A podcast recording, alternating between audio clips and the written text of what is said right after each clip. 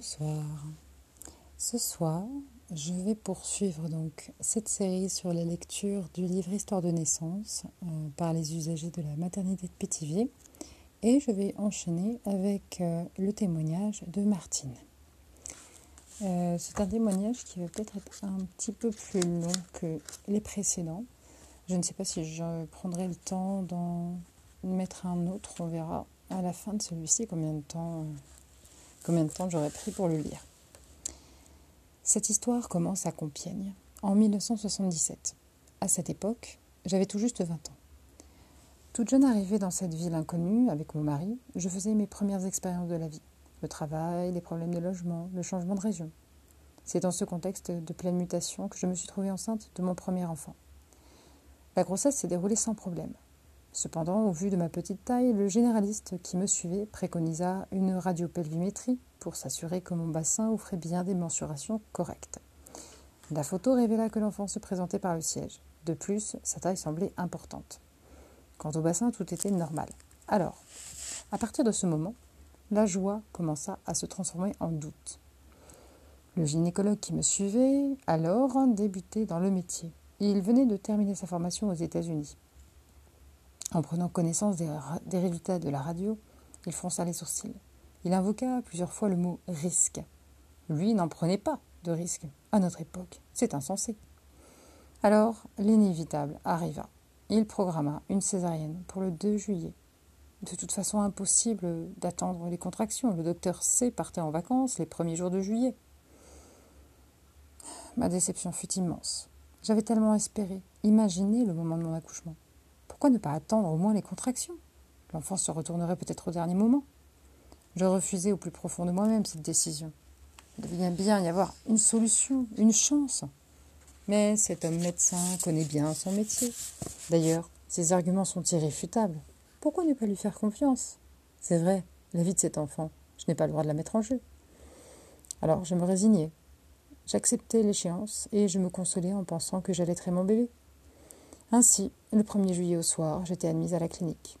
Quel fut mon étonnement, voire mon désespoir, lorsque le m'ont conduisit au service chirurgie pour attendre cet enfant que je portais. Pourquoi la chirurgie? Je, je ne suis pas malade. Mais madame, la césarienne est un acte chirurgical. Et l'enfant, lui, où va-t-il se trouver? Ici aucun berceau, seulement des gens qui souffrent sur un lit d'hôpital. Votre bébé sera à la maternité au premier étage. Ne vous tracassez pas, madame, tout se déroulera bien. De plus, je souhaitais être seule, mais comme il n'existait qu'une seule chambre individuelle et qu'elle était déjà occupée, je me suis retrouvée en compagnie d'une femme qui, de par sa maladie, finit par anéantir complètement le moral qui me restait. Une fois mon mari parti, je me suis retrouvée là, comme abandonnée, dans un immense désarroi. La nuit me parut alors interminable. Je n'arrivais pas à dormir. Dès le petit matin, je suis que la césarienne se déroulerait vers 8 heures.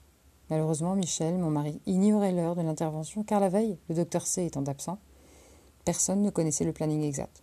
Bon, ne venez pas avant 9 heures, lui avait-on dit. Pas de téléphone pour le joindre. Alors, je partis en salle d'opération, seule, dans une anxiété indescriptible, malgré les piqûres calmantes. On m'attacha sur la table d'opération et l'on me prépara. Tout fut très vite terminé, et le gynécologue n'arrivait toujours pas. Ce retard créa l'impatience de ses collègues. D'ailleurs, je me risquais à dire à l'anesthésiste, pour tromper l'angoisse que me causait cette attente, je voudrais être plus vieille d'une heure. Madame, quand on fait des enfants, il faut pouvoir les faire sortir, me rétorqua-t-il sèchement. Enfin, le docteur C arriva avec indifférence, pas la moindre attention, pas un soupçon de délicatesse et d'affection pour me réconforter et me donner confiance. Il prononça seulement ce mot. Prête Alors tout bascula. Ce sont les mains de cet homme qui accueillirent mon petit Davy. Mon mari récupéra l'enfant déjà tout lavé, tout habillé, une heure après sa naissance. Quand je me réveillai de ce cauchemar, je me trouvais dans ma chambre. J'aperçus mon mari qui cajolait le bébé tant bien que mal, car celui-ci pleurait tout ce qu'il savait. Impossible de le prendre dans mes bras, car j'avais une perfusion d'un côté et une transfusion sanguine de l'autre. Quel moment terrible. Cependant, je sollicitai très rapidement la permission d'allaiter mon enfant. Nouveau coup de théâtre. Le docteur C refusa catégoriquement. En effet, je devais ingurgiter en prévention des troubles post-opératoires éventuels toute une panoplie de médicaments qui, vu leur toxicité, passaient dans le lait maternel. Pendant ces douze jours d'hospitalisation, Davy se promenait du premier au troisième étage, selon le bon vouloir des femmes de service ou de la présence de mon mari, qui continuait à assumer son travail. La plupart du temps, l'enfant se trouvait à la maternité, bercé au son des marteaux-piqueurs, des travaux d'extension étant en cours de réalisation. J'étais, vu mon état, dans l'incapacité de m'en occuper, de le prendre vraiment en charge. Ainsi, mon fils a vécu les premiers jours de sa vie dans une solitude, un anonymat et une insécurité extrême. D'ailleurs, nous essuyons aujourd'hui les séquelles de ce traumatisme. Enfin, la vie reprit son cours, ou presque. Il me restait de cette expérience le sentiment d'un échec profond, d'autant que les relations avec l'enfant s'avéraient difficiles. Six mois après la naissance de Davy, je portais de nouveau un second enfant. Cette fois, j'étais bien décidée à tenter l'expérience de l'accouchement par voie basse, d'autant que le docteur C, qui me suivait toujours, semblait a priori favorable à une telle issue. La grossesse se présentait sous de meilleurs auspices. Cependant, au neuvième mois, je passais une échographie de contrôle, et là, on m'annonça que le terme de ma grossesse était dépassé. Alors, le docteur C fixa une date limite. Si aucune contraction ne se déclenchait avant ce jour, je subirais une nouvelle césarienne. Pendant toute cette période, j'espérais que le travail se produirait. Mais le 21 octobre arriva, sans que rien ne se soit passé. Toutefois, j'appris beaucoup plus tard, dans mon, rapport clinique, qu'Amélie naquit encore recouverte de vernix, ce qui indiquait que le terme n'était pas atteint. Enfin, cette césarienne se déroula dans de meilleures conditions que la précédente. L'accueil s'était amélioré, le personnel m'apparaissait dans de meilleures conditions. Michel m'accompagna jusqu'au bloc opératoire et il put accueillir l'enfant dès sa naissance. Cela n'empêcha pas Amélie de crier pendant plus d'une heure, inconsolable. Quand je me réveillai, je pleurais à la fois de joie et de tristesse.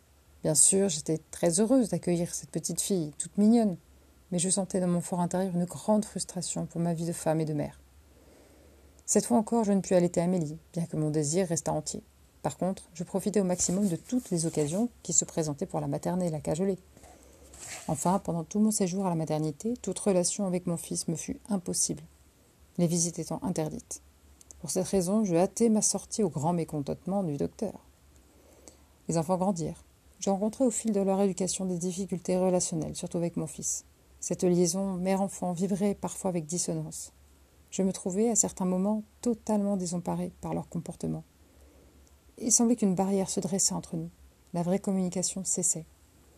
En plus, les césariennes n'étaient pas sans conséquences pour la vie de notre couple et en particulier pour notre sexualité. Je savais que dans le cas d'une grossesse, je subirais systématiquement une troisième césarienne avec, à la clé, la ligature des trompes. Je ne me sentais pas capable d'affronter à nouveau cette épreuve et cette stérilisation qui pesait sur moi comme une épée de Damoclès. Alors un état dépressif me gagna sensiblement. La vie m'apparaissait dure et cruelle. Je me noyais petit à petit dans les problèmes. À cette époque, pour des raisons de mutation professionnelle, nous nous installâmes en Haute-Saône. Sur place, je contactai quelques gynécologues réputés pour leur exposer l'objet de mes soucis. Tous tombèrent d'accord sur l'obligation d'une césarienne dans l'attente d'un troisième enfant, avec cependant la possibilité de l'allaiter. Mais comme mon état de santé se dégradait, sur les conseils de mon médecin traitant, je, fus soigné par un ostéopathe. Cet homme, de par son contact, son rayonnement,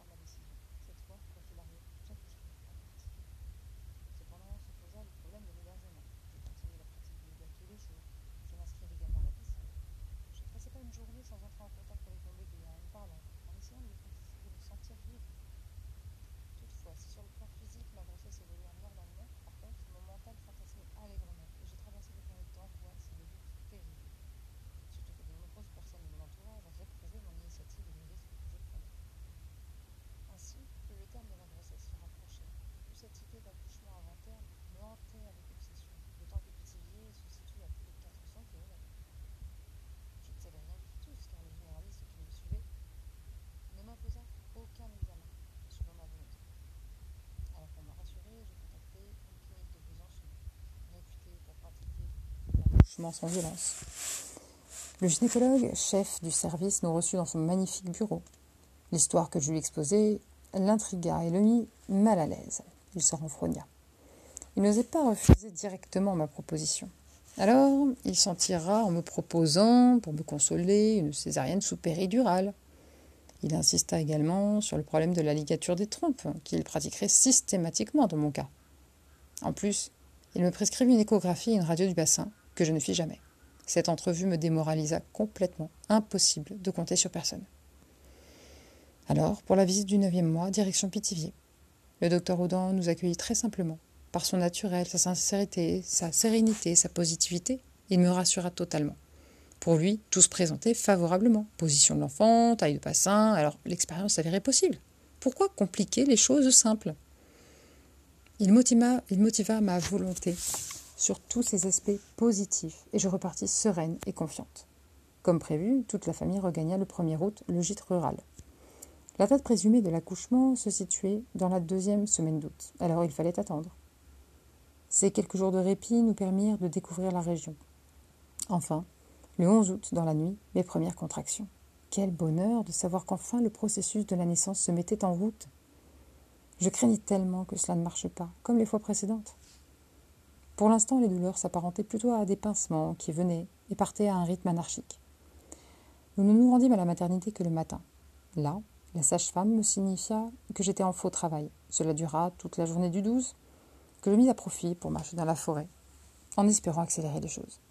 Le soir, je passai de nouveau une visite, qui confirma le diagnostic de la matinée. Le col restait imperturbablement clos.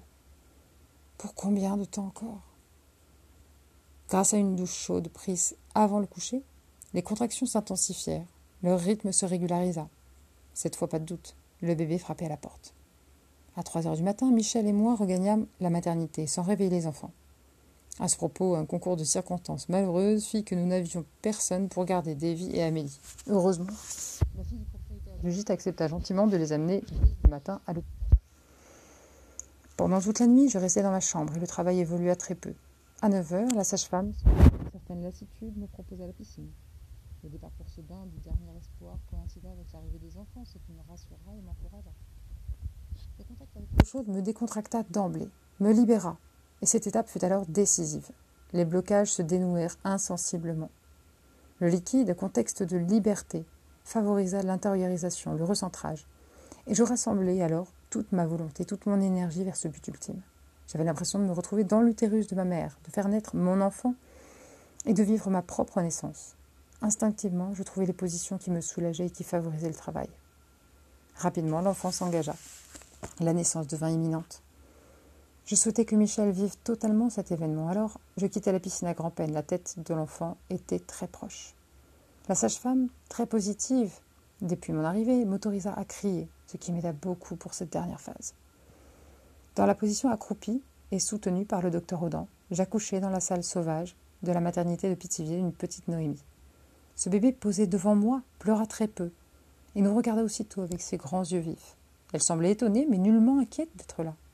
Je me sentais maladroite, penaude, encore sous le choc émotionnel de cette réussite inespérée.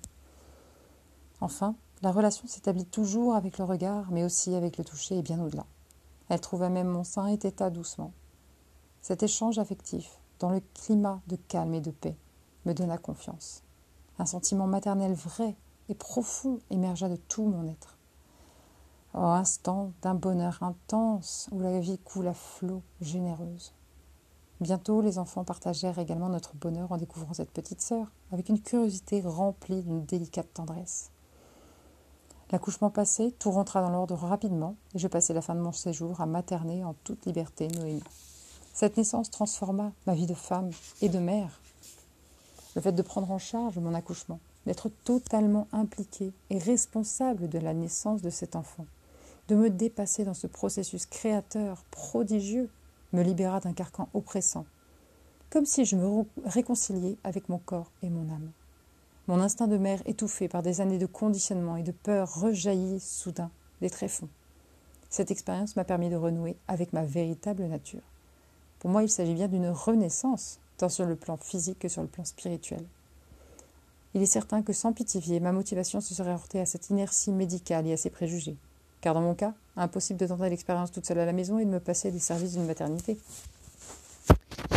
Alors ce succès, je le partage avec toute l'équipe de Pithiviers, les docteurs Audan et Le Boyer. Pithiviers porte l'espoir de toutes les femmes qui désirent vivre totalement la naissance de leur enfant en toute liberté, dans le respect et l'amour de la vie. D'ailleurs, pour parler des enfants et des conditions de leur venue dans ce monde, plus d'un an après cette expérience, je constate que Noémie s'éduque différemment de Davy et Amélie. Ce bébé pétille de vie et d'action. Elle profite de tous les moments pour assouvir sa curiosité et pour faire de nouvelles expériences. Elle absorbe avec une capacité étonnante tout cet univers qui l'environne. Sa personnalité est très marquée, elle sait se faire entendre. Elle s'épanouit au contact de la vie. On sent chez Noémie le goût de vivre. Elle prend de multiples initiatives et développe son autonomie. Je continue toujours l'allaitement, ce qui privilégie ma relation avec elle. Elle déborde de tendresse et d'affection. Enfin, cette expérience me prouve que l'accouchement reste avant tout l'affaire de la femme.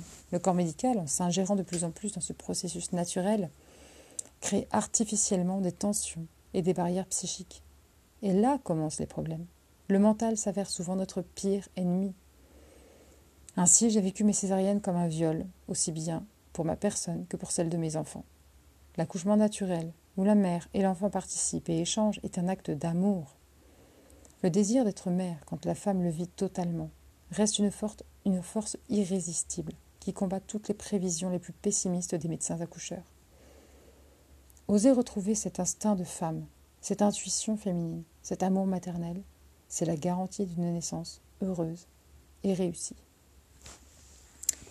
Je ne vais pas lire le témoignage de Josiane ce soir parce que je pense que s'arrêter sur, cette, sur ce récit magnifique d'une voix basse après deux césariennes me semble déjà très porteur d'espoir. Je rappelle qu'il s'agit quand même d'une expérience, une expérience, d'une naissance qui a eu lieu dans les années 1980. Déjà à cette époque, le docteur Michel Audin euh, était dans un, une sorte à contre-courant en fait, finalement par rapport aux autres médecins, aux gynécologues, etc., qui, qui avaient cette phrase de une césarienne un jour, une césarienne toujours. Mais d'avoir pu trouver ce témoignage il y a 40 ans d'une femme qui a pu donc euh, donner naissance après deux césariennes par voie basse, pour moi, je trouve que c'est vraiment porteur d'espoir. C'est tout à fait possible. Bien sûr que c'est tout à fait possible après deux césariennes, trois césariennes et plus encore. Je pense que, voilà, quand j'aurai fini de traduire euh, euh, le récit de naissance de, cette femme américaine qui a donné naissance par voie basse chez elle, euh, entourée de sages-femmes. Donc euh, de son huitième bébé après sept césariennes. Peut-être que je vous en ferai le récit. Ou peut-être euh, que vous aurez envie aussi de le lire dans le livre que je sortirai et où ce témoignage sera présent. Voilà, ça me semble important de pouvoir partager ce genre de récit tellement positif. Parce que hum, on entend de plus en plus, et c'est très bien aussi, mais on entend de plus en plus la parole des femmes qui se libèrent. La parole de femmes qui comprennent et intègrent que ce qu'elles ont vécu le jour de la naissance de leurs enfants n'est pas normal qu'une naissance n'est pas censée être source de souffrance, de mutilation, de privation, de non-consentement aussi, d'imposition d'actes. La naissance est avant tout quelque chose de simple. C'est une relation entre une mère et son bébé. C'est un processus physiologique involontaire et qu'on ne peut pas, on ne peut pas y faire quoi que ce soit en fait. Il faut laisser faire au maximum. laisser euh, dans les bonnes circonstances tout se faire, dans la confiance, que la femme euh, voilà, soit dans les meilleures conditions possibles. Et ça, c'est compliqué de pouvoir respecter toutes ces choses-là en maternité, puisque l'environnement lui-même n'est pas un environnement chaleureux. On ne peut pas dire qu'une maternité, même une maternité avec ses couleurs, etc., n'est pas un environnement chaleureux comme peut l'être une chambre à coucher. Donc c'est compliqué d'arriver à déposer ce fameux néocortex, de le laisser au placard. Donc, prochain épisode, eh bien donc ce sera le récit de Josiane et je crois qu'après parce qu'il n'est pas forcément si long que ça. Peut-être que j'en dirai un, peut-être même deux autres. Ce sera la surprise. Est-ce qu'il y aura deux ou trois récits la prochaine fois? Là, je ne sais pas. Tout dépend comment je me sens. Mais j'avoue que j'avoue j'aime bien euh, ce, style de format. J'aime bien pouvoir euh, voilà, ne pas être limité dans le temps comme sur d'autres applications et, partir dans mes, dans mes réflexions, les partager comme ça. Donc je pense que je vais euh, vous laisser sur ces belles paroles, sur ce beau témoignage euh, plein de sérénité, malgré ces fameuses deux césariennes précédentes. J'espère que ce témoignage euh, sera également porteur d'espoir pour de nombreuses femmes. Euh, j'espère que tous les témoignages que je vais proposer euh, permettront aussi aux femmes qui ressentent ce, besoin de comprendre ce qui s'est passé lors de leurs accouchements, peut-être un début de libération, un début de reconnaissance que les choses ne sont pas passées comme elles auraient dû, ou ou au contraire que oui, elles ont vécu quelque chose d'extraordinaire et de transcendant. Euh, voilà, j'espère pouvoir euh, apporter ma petite pierre à, l'édifice de ce nouveau paradigme de la naissance qui est plus qu'urgent, plus qu'urgent de, généraliser en fait, de, mettre en place. Comme le docteur Michel Ledan disait, hein, si on veut changer le monde, il faut d'abord commencer par changer la manière dont les bébés naissent. Imaginez, qu'est-ce que ça donne dans l'avenir si tous les bébés naissent dans le respect, l'amour, la chaleur, les bras enveloppants de leur mère, des mots tendres, des câlins, de la tendresse, pas de lumière forte, pas de pesée obligatoire, pas de clampage de cordon trop tôt, pas de froid, pas de bain. Et ça fait des, enfants équilibrés, des humains équilibrés, un monde complètement différent. Oui, il est urgent, urgent de se réapproprier les naissances, se réapproprier cette puissance. Le corps de la femme n'est pas défectueux. Le corps de la femme n'est pas défectueux. Rappelons-nous que sur l'échelle, ici on mettait l'histoire de l'humanité euh, sur l'échelle de 24 heures, cela ne fait que 40 secondes que la naissance est médicalisée. 40 secondes sur 24 heures. Et sur tout le reste de ce temps-là, comment faisaient les femmes?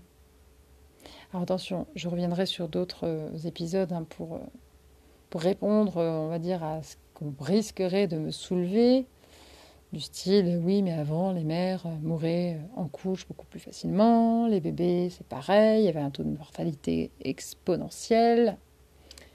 Je reviendrai dessus parce qu'il y a quand même un certain nombre de choses à préciser pour montrer que mm, mm, non, on ne peut pas comparer en fait, on ne peut pas comparer.